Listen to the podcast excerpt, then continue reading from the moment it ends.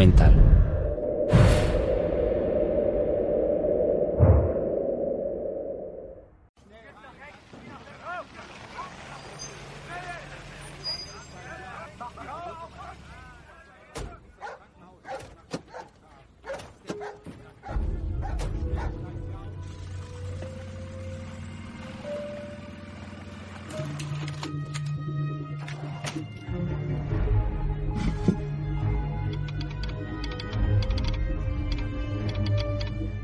Septiembre de 1943.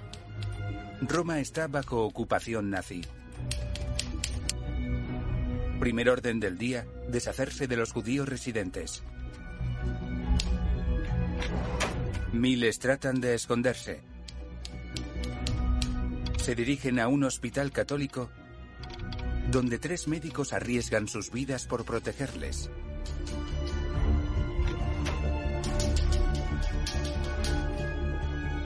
Médicos que juraron respetar la vida humana. Debían cumplir con su deber a toda costa, aunque conocieran las consecuencias.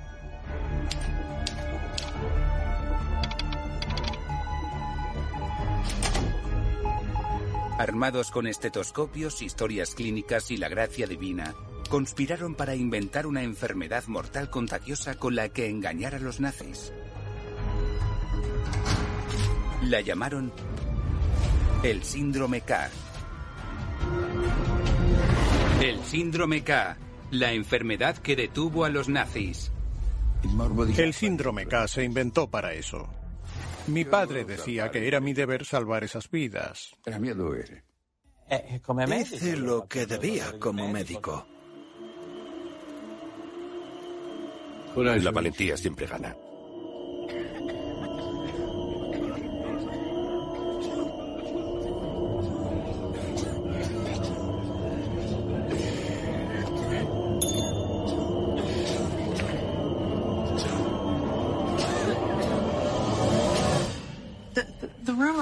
Los rumores sobre el asesinato de los judíos al este, en los campos y en los pelotones de fusilamiento, era algo que los judíos de Roma conocían, que habían oído, pero lo sentían como algo lejano, porque desde la aprobación de las leyes antisemitas italianas en 1938, los habían discriminado y sometido a restricciones. No fue hasta octubre del 43 que esas medidas implicaron riesgos físicos. Alguien dijo entonces que Roma estaba dividida en dos, los escondidos y los que los rescatan. La Iglesia apenas ofreció ayuda. El Papa Pío no hizo casi nada. Algo hizo, pero muy poco. El Papa es el obispo de Roma y el pastor de todos los católicos del mundo. Además, es el soberano de un Estado. El Vaticano es una ciudad-estado y, como tal, tiene independencia política y administrativa. Con una extensión de 44 hectáreas y una población de menos de mil habitantes, la Ciudad del Vaticano es el estado más pequeño del mundo, aunque no por ello menos influyente. La Santa Sede de Roma representa la jurisdicción del Papa respecto a asuntos internacionales. Fue vital durante la guerra, sobre todo durante la ocupación nazi. La Santa Sede tenía que mantener hasta cierto punto las relaciones diplomáticas con los ocupantes nazis. A tan solo tres kilómetros, a la sombra del Vaticano y del Papa, se erige un hospital dirigido por frailes católicos, situado en la diminuta isla Tiberina en el centro de Roma. El Hospital Fate Bene Fratelli. Su nombre significa Haced el bien, hermanos. Dirigido por el médico católico Giovanni Borromeo, aquí se gestó uno de los actos más valientes en contra del holocausto. Ah, mio padre Giovanni Borromeo Un joven prior llamó a mi padre desde el hospital. Este joven era el hermano Mauricio Bialek y quería convertir dicha institución en un hospital de verdad. Mauricio le dijo, eres el director de un hospital, pero no tienes hospital. Y yo tengo un hospital, pero no un director.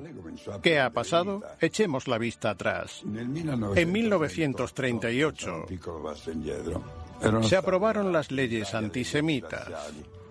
En consecuencia, a los judíos se les consideraba como una raza diferente, inferior. Había un joven médico llamado Vittorio Sacerdoti que trabajaba en el hospital público de Ancona. Fue una época llena de frustración. No podía ser yo mismo. Los judíos nos habíamos convertido en una tercera o cuarta clase o incluso en algo peor. No teníamos nada. Estaba perdido. No conocía a nadie. Llegó un momento en el que se vieron obligados a fusilar a Vittorio Sacerdoti por ser judío. Mi tío era profesor en la universidad, en la Facultad de Medicina y Patología General. Uno de sus alumnos era el director del Hospital Fate Benefratelli en Roma, el profesor Borromeo. Borromeo. Era un católico de pura cepa, pero antifascista.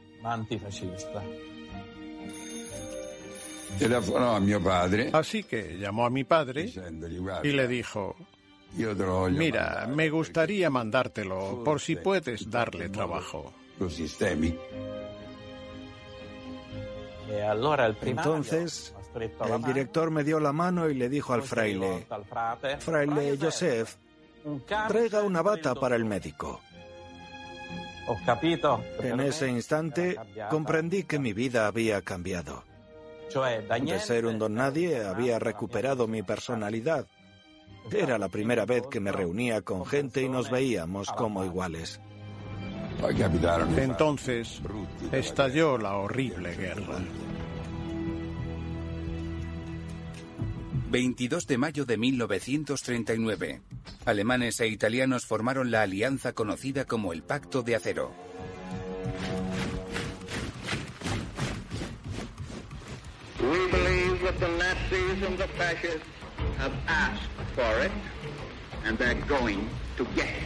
Julio ha traído consigo la dolorosa noticia de la invasión de Sicilia. 9 de julio de 1943.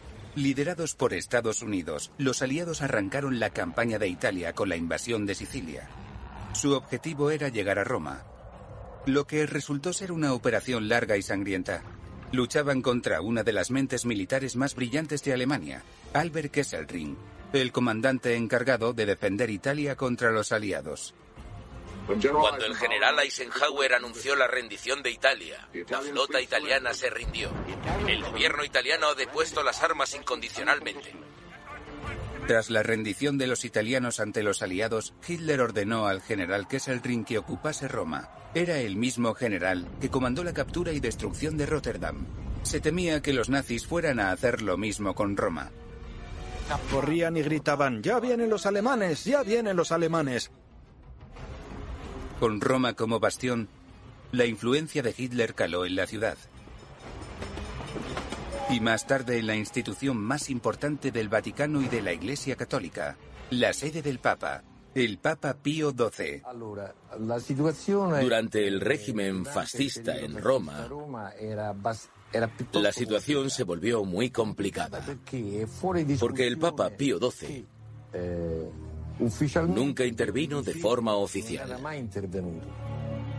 Pío XII intentó seguir un camino neutral. No paraba de recibir a agregados alemanes y trataba de mantener la neutralidad a cualquier precio. El Papa tenía miedo, hasta los sacerdotes estaban asustados. Pero era el Papa, no debería haber tenido miedo. Pero el miedo era algo de lo que nadie podía esconderse. El Papa era uno de los líderes espirituales del mundo, pero eso no lo hacía inmune a la política. Estaba negociando con Adolf Hitler, el hombre más temido del planeta. El mínimo error podría tener graves consecuencias y poner en riesgo sus vidas.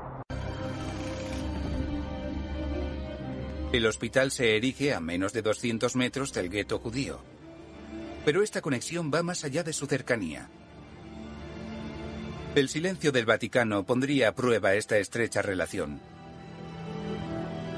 También me contrataron porque por aquel entonces el Hospital Fate Benefratelli pertenecía al Vaticano.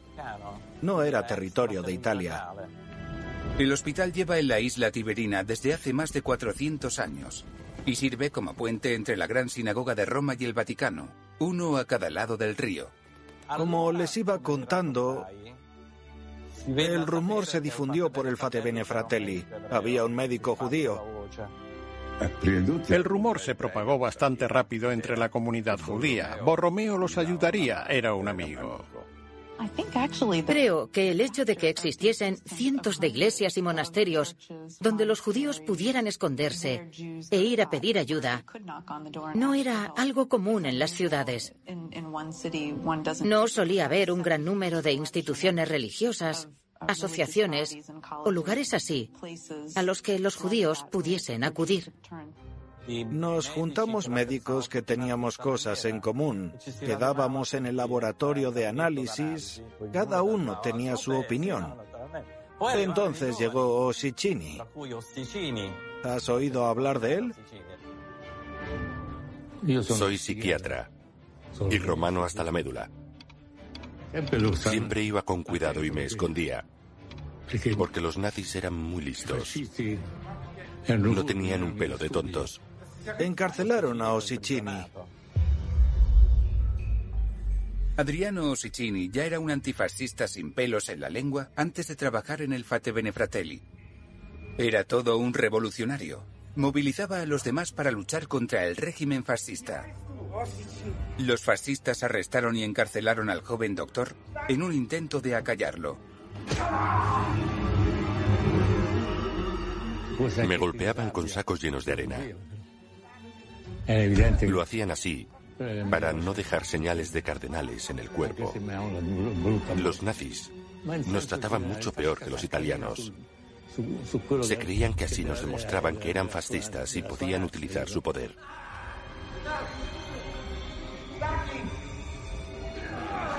Me golpearon tanto que tengo el pecho hundido.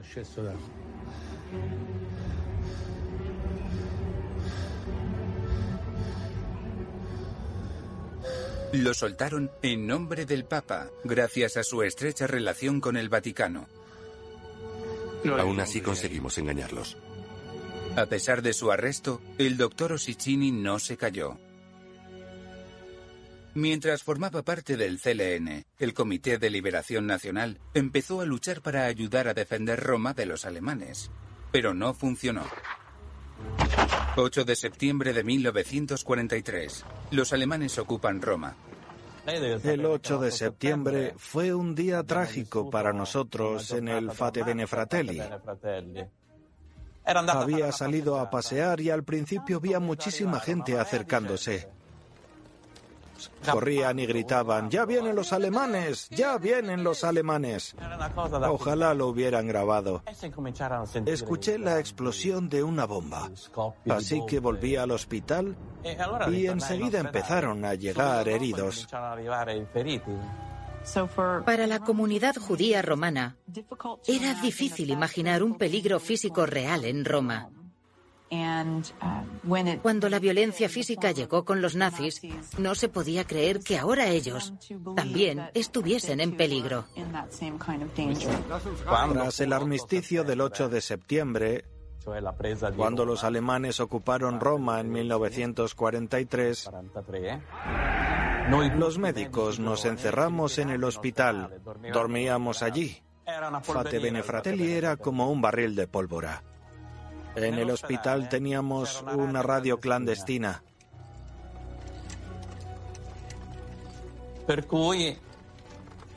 Así que a veces venían generales que estaban escondiéndose y mantenían el contacto con la resistencia.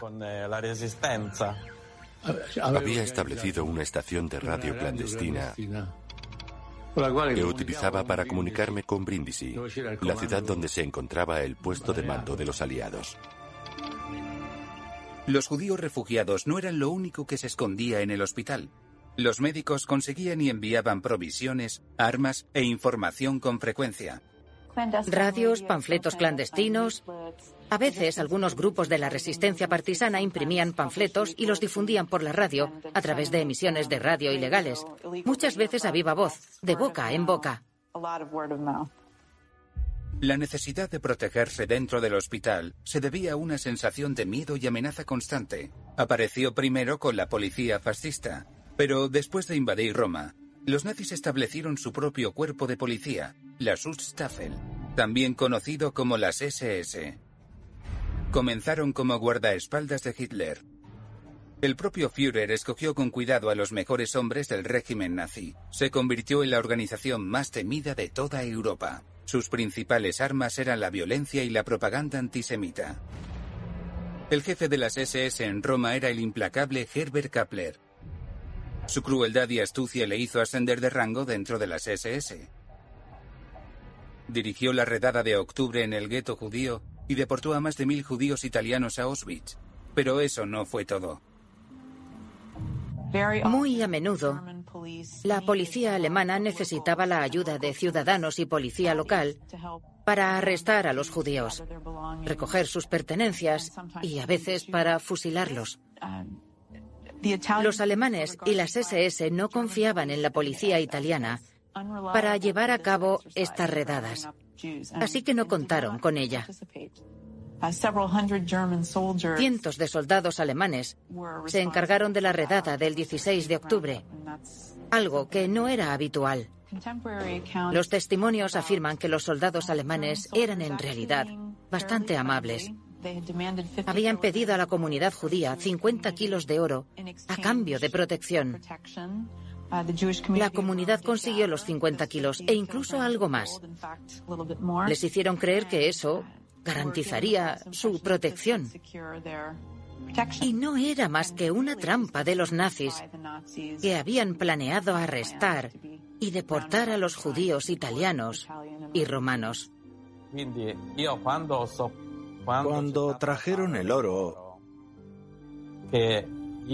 estaba durmiendo en el hospital Fate Bene Fratelli. Les dije a todos que no se fiasen de ellos, pero creían que estaban a salvo porque les habían dado el oro a los alemanes. 16 de octubre de 1943. Las SS llevan a cabo una redada en el gueto judío. Mi madre nos visitó a mí y a mi hermano, que era tres años más pequeño que yo. Entonces huimos. Por lo visto, el Papa Pío XII estaba rezando a primera hora de la mañana cuando se enteró de la redada del 16 de octubre. No se lo esperaba. La situación en que nos encontrábamos, aunque éramos niños pequeños, sabíamos que estábamos escapando de alguien o algo, pero no entendíamos de quién o por qué. Un fraile vino a buscarme y pensé que era por algún paciente, pero me dijo, venga, se están llevando a los judíos. Así que corrimos hacia el laboratorio de análisis que da a la plaza del hospital, llamada Piazza San Bartolomeo. Vimos a un alemán alto de las SS con una metralleta que se llevaba a un niño a rastras. Mientras arrestaban a los judíos,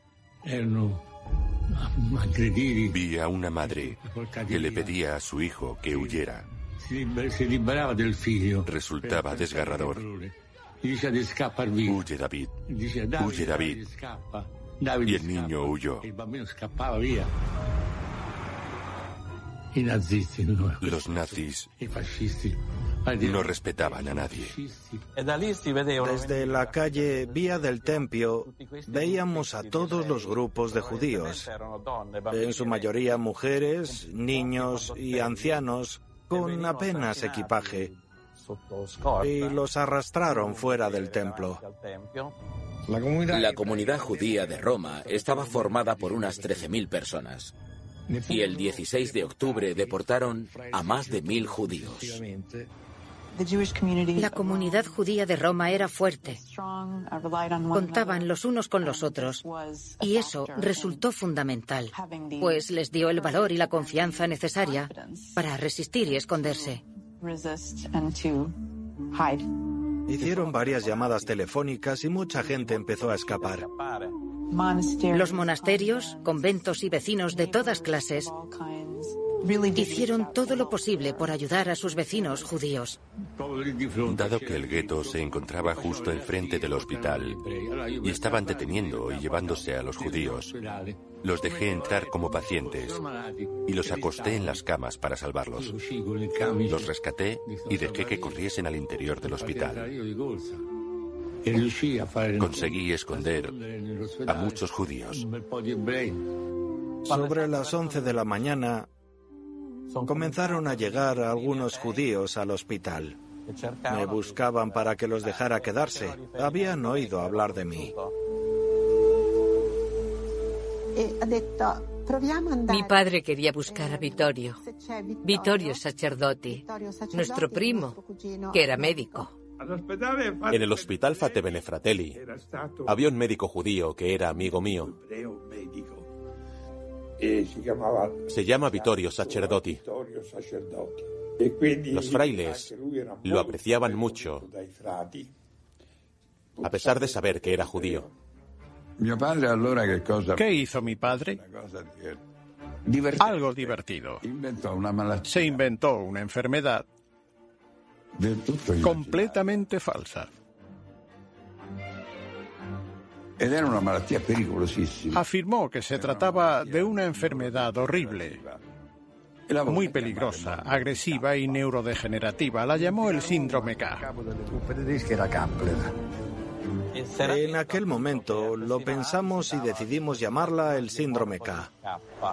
La K hacía referencia a Kesselring, el general del ejército alemán en Italia, pero también podía significar el vacilo de Koch o Krebs, que es cáncer en alemán.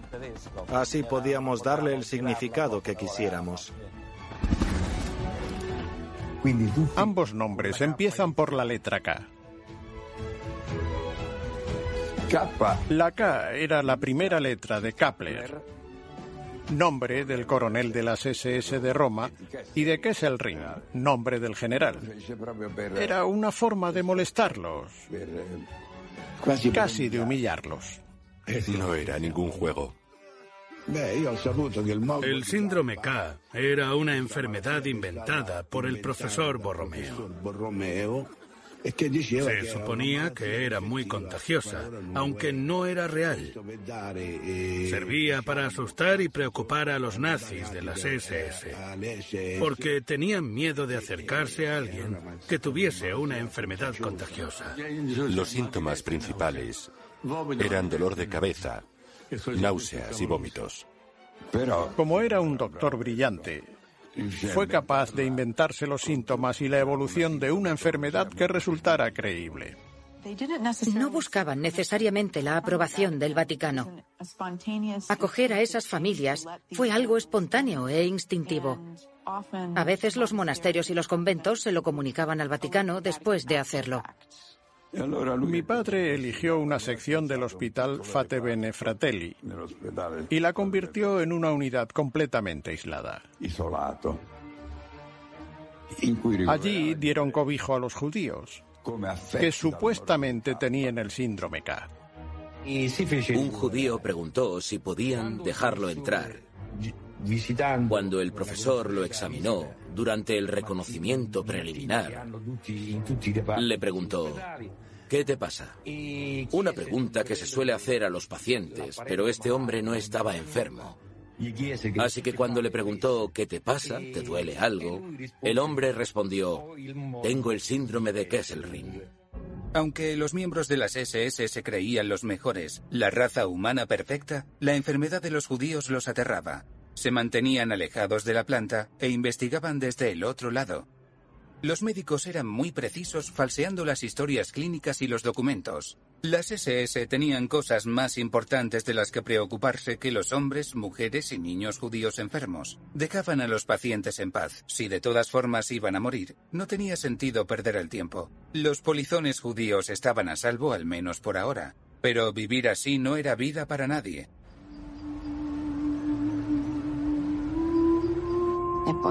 Entonces apareció el miedo.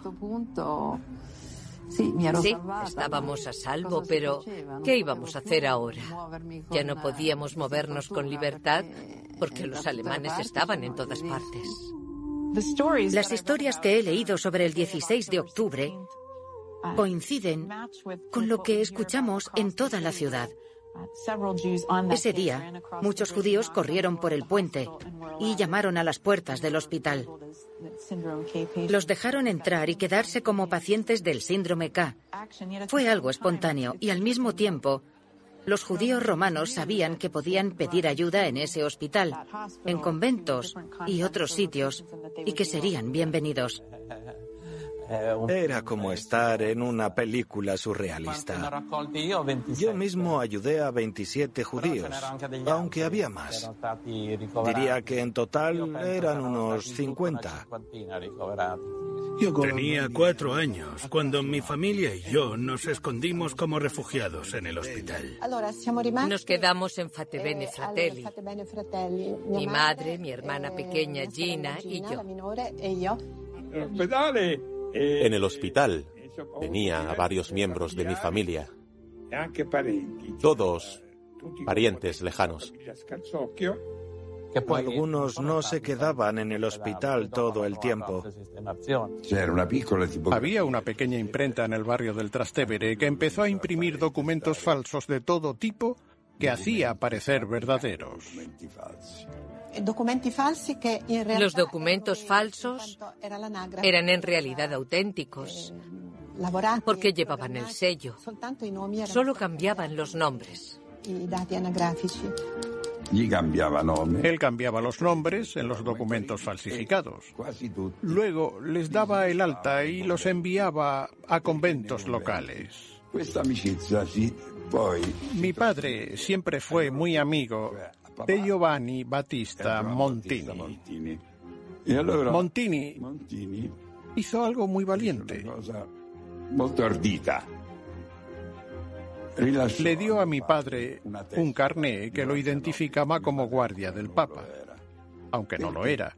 Se lo dio para que los alemanes, que querían mantener una buena relación con el Vaticano, reconociesen su credencial y lo protegiesen. Obviamente era un carné falso, pero válido porque llevaba el sello del Vaticano. Como puede ver, esta es la firma de Giovanni Battista Montini como secretario de Estado. Hubo una reunión privada entre el secretario de Estado del Vaticano y el embajador alemán, donde el Vaticano pidió clemencia para los judíos romanos. Pero nunca llegó a ser una protesta diplomática oficial. Cuando la demanda llegó a Berlín, la ignoraron. El carné era falso, pero como procedía del Vaticano y llevaba su sello, era auténtico. Estas eran las cosas que hacíamos por entonces. El Papa Pío XII decidió no intervenir más y evitar declaraciones u objeciones públicas sobre la redada a los judíos romanos. El Papa Pío prefirió mantener la discreción y no decir nada. Por ejemplo, no se manifestó públicamente el 16 de octubre de 1943, a pesar de ver cómo arrestaban a los judíos muy cerca de él. Formuló una protesta diplomática débil, casi inaudible, pues no habló públicamente de ninguna forma que pudiera haber cambiado la situación de los judíos. Estamos al tanto de la polémica en torno a Pío XII. De puertas para afuera, estaba del lado de los alemanes por su origen, pues pasó un tiempo en Alemania como nuncio apostólico. Y porque su ama de llaves en Roma era una monja alemana. Además, influyó el ambiente familiar en el que creció. Pertenecía a la nobleza de Roma, que en general era antisemita, ¿no? Así que, obviamente, no éramos santos de su devoción. Para los católicos, Hoy resulta difícil reconciliar sus dos roles.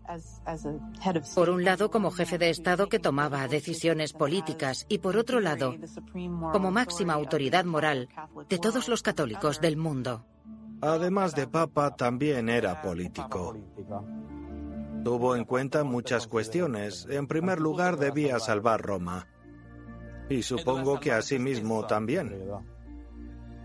El Vaticano no se cayó del todo. La amistad entre mi padre y el secretario de Estado, Giovanni Battista Montini, fue fundamental, ya que Giovanni quería participar en esta operación para liberar a los judíos.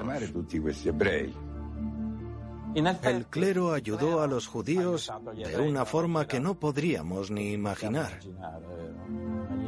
No trataron de disimular. Y los conventos y sacerdotes salvaron a muchos judíos.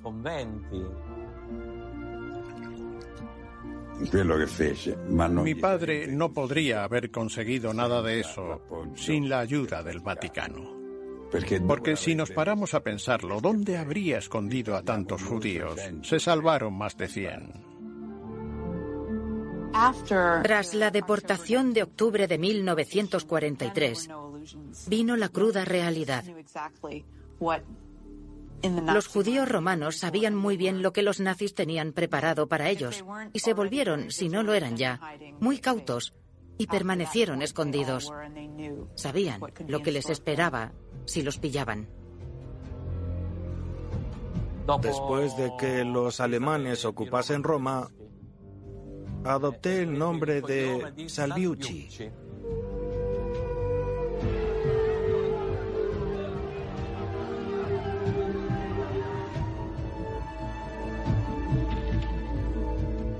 Daban recompensas.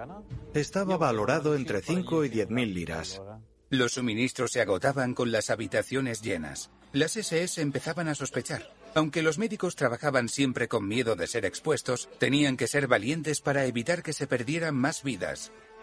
Las SS, las unidades más preparadas y excéntricas de las fuerzas especiales de los nazis, comenzaron a sospechar que había gato encerrado en el hospital.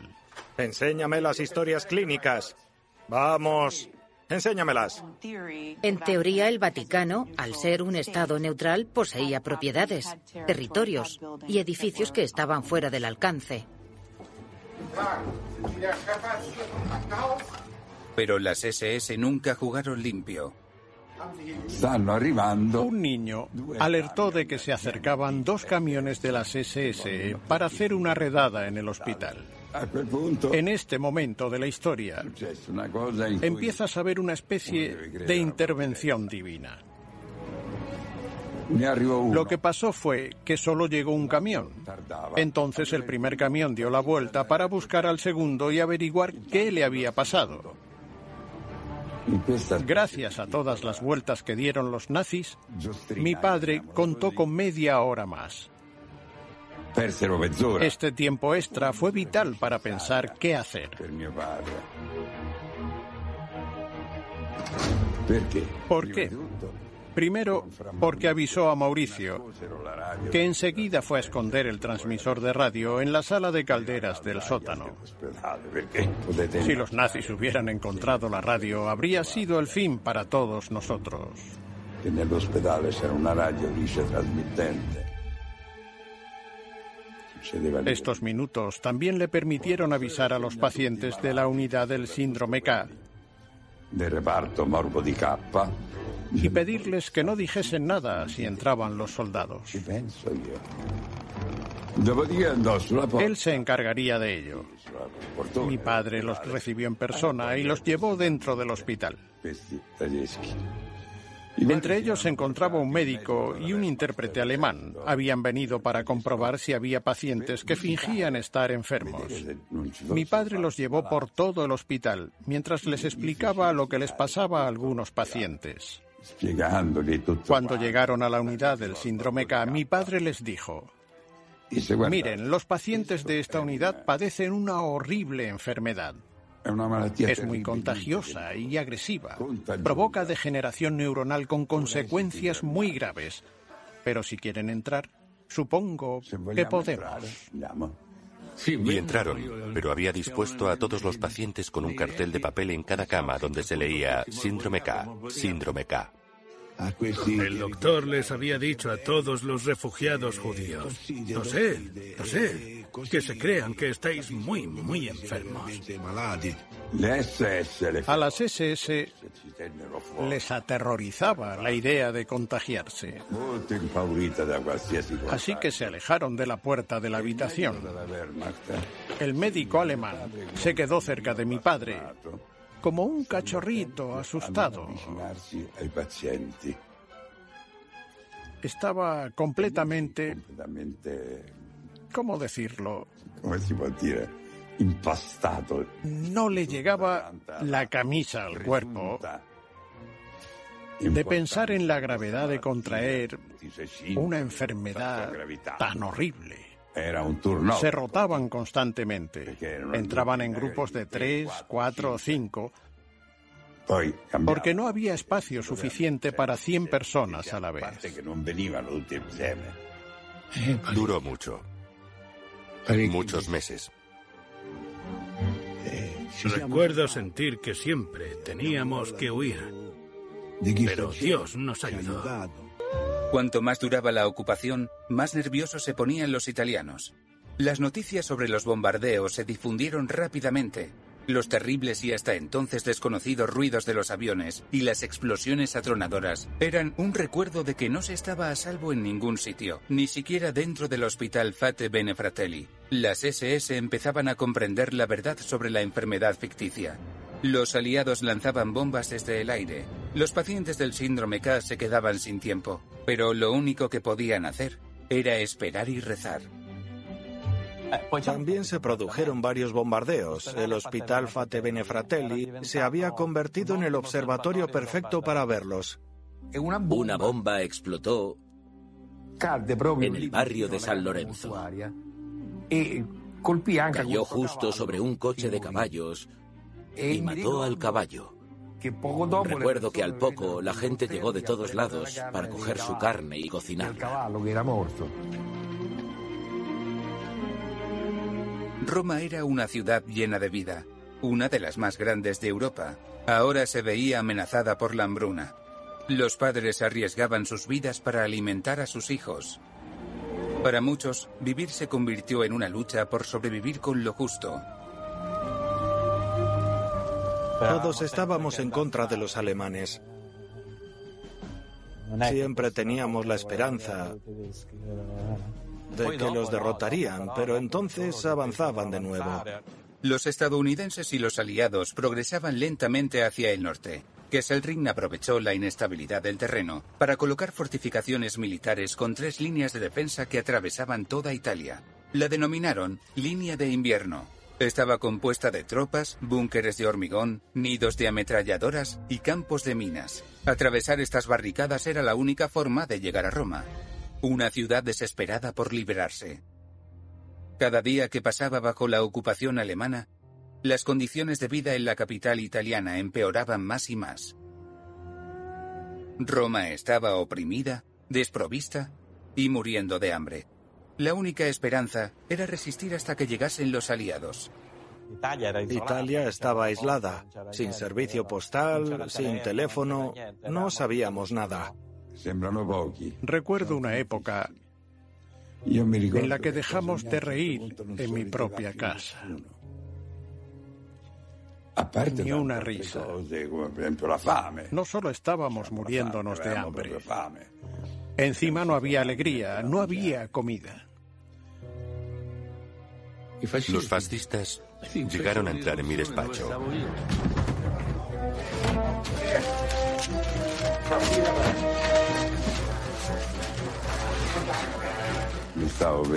Sonó el teléfono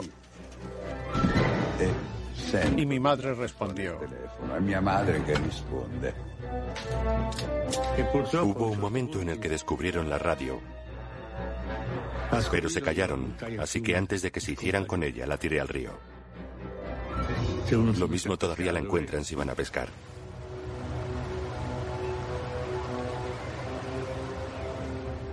No, no, no está aquí. Ya se ha ido, lo siento.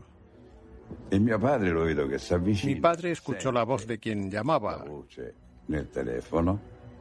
Cogió el teléfono rápido y dijo, no, sigo aquí, ¿quién es? A lo que respondieron, llamamos de la prisión de las SS. Un coche va a ir a recogerle.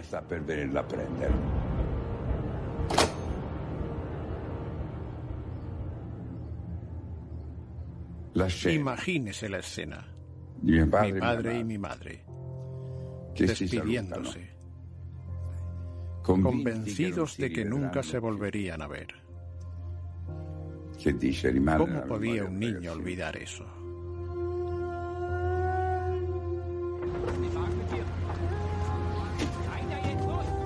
Nuestras vidas pueden durar más o menos, pero en algún momento se tienen que acabar.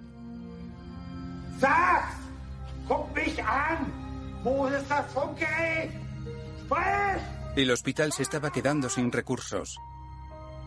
Solo se puede engañar a las SS durante un tiempo.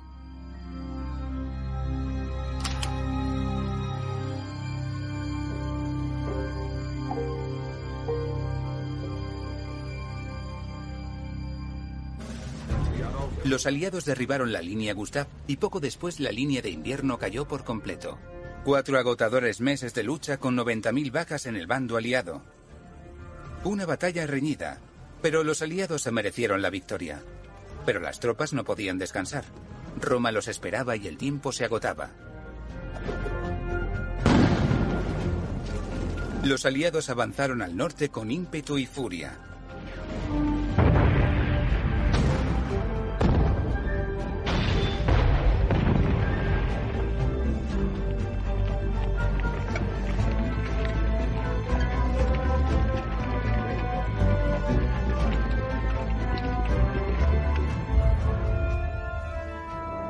Las tropas de Hitler retrocedieron como los cangrejos. Los nazis estaban perdidos. Las tropas de la cabeza de puente han cumplido su misión, han amenazado a la retaguardia y los han obligado a retirarse. El camino a Roma estaba flanqueado por los restos de la legión nazi que los aliados habían bombardeado mientras huían antes de reunirse con el quinto ejército.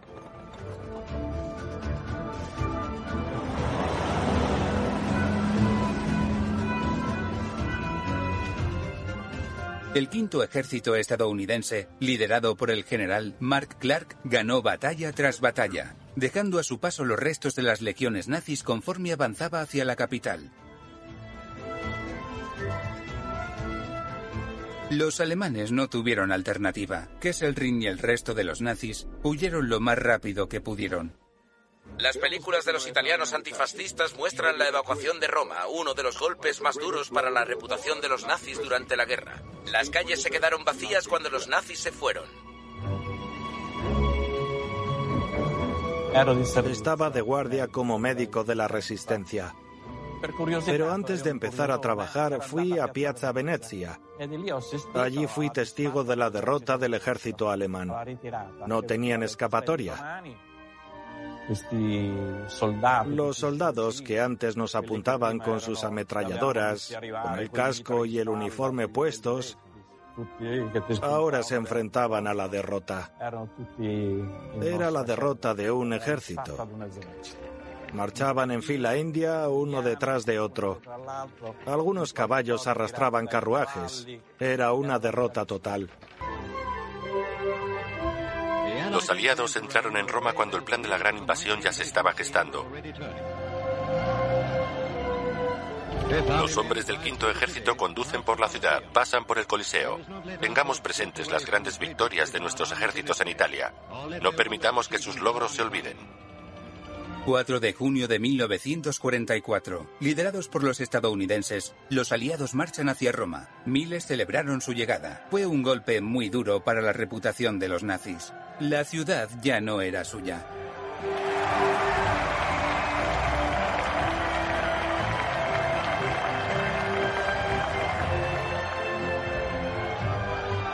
Después de 21 años, Roma volvía a ser de los ciudadanos. Fue el final de la opresión. Cuando los aliados llegaron fue como darse un buen festín. El chocolate. De eso sí que me acuerdo. No de los caramelos ni de los chicles, solo del chocolate. Creo que la opinión que se tiene de los aliados es positiva y ha sido así desde el final de la guerra. El papel del Papa se ha criticado y debatido mucho. La crítica no ha sido tan dura con respecto a los aliados y la liberación de Italia. El Papa puso fin a su silencio para darle su bendición a la Roma liberada.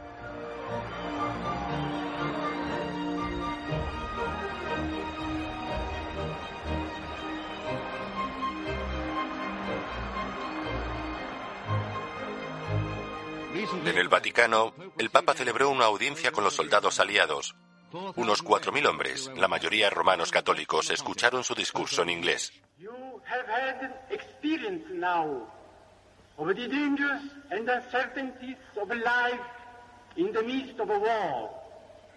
Make one thing certain.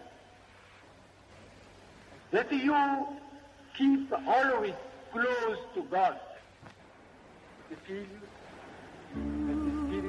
Los tres médicos del síndrome K, Giovanni Borromeo, Adriano Sicini y Vittorio Sacerdoti, pudieron dejar de fingir y los pacientes pudieron salir del hospital. El Fate Bene Fratelli cumplió con su deber. Se salvaron muchas vidas y se garantizaron muchas más para las generaciones venideras. Tras la guerra, el general Albert Kesselring fue juzgado por crímenes de guerra y acusado por el fusilamiento de 335 italianos en la masacre de Ardeatine y por incitar el asesinato de civiles italianos. El 6 de mayo de 1947 fue declarado culpable de ambas acusaciones y sentenciado a muerte. Las autoridades británicas arrestaron a Kapler en 1945 y lo entregaron al gobierno italiano en 1947. Su juicio fue al año siguiente. En el 48, Kapler fue juzgado por un tribunal militar italiano y condenado a cadena perpetua en la prisión militar de Gaeta.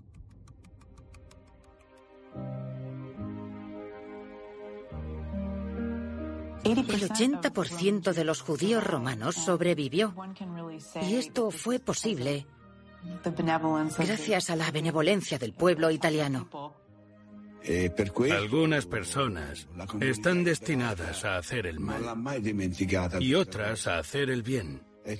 Puedo decir que la gente del Fate Bene Fratelli se portó muy bien conmigo y nunca lo olvidaré.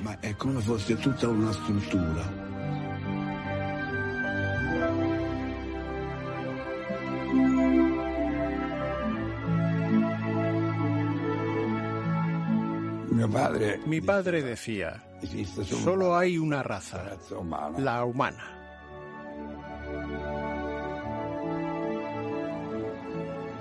Recuerdo que un día, unos cuantos años después, le pregunté a mi madre, mamá, ¿no tenías miedo? Y me dijo, muchísimo, pero ese era nuestro destino. Tal cual.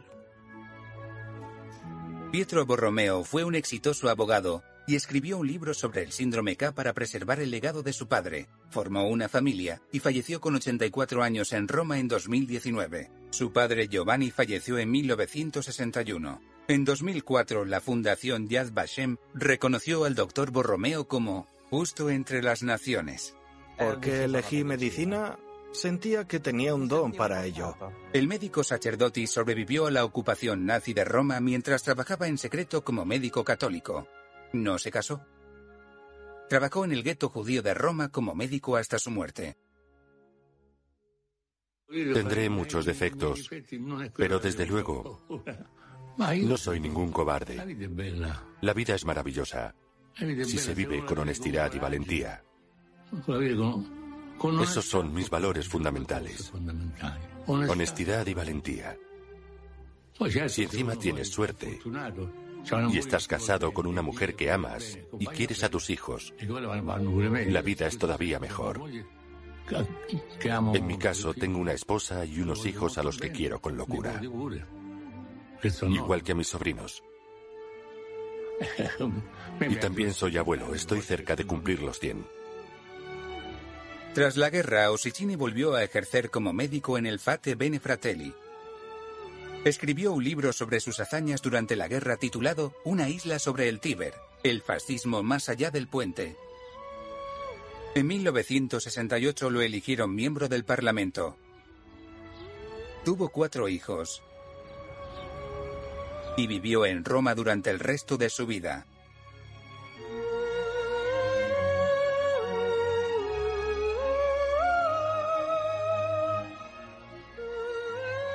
La valentía siempre gana.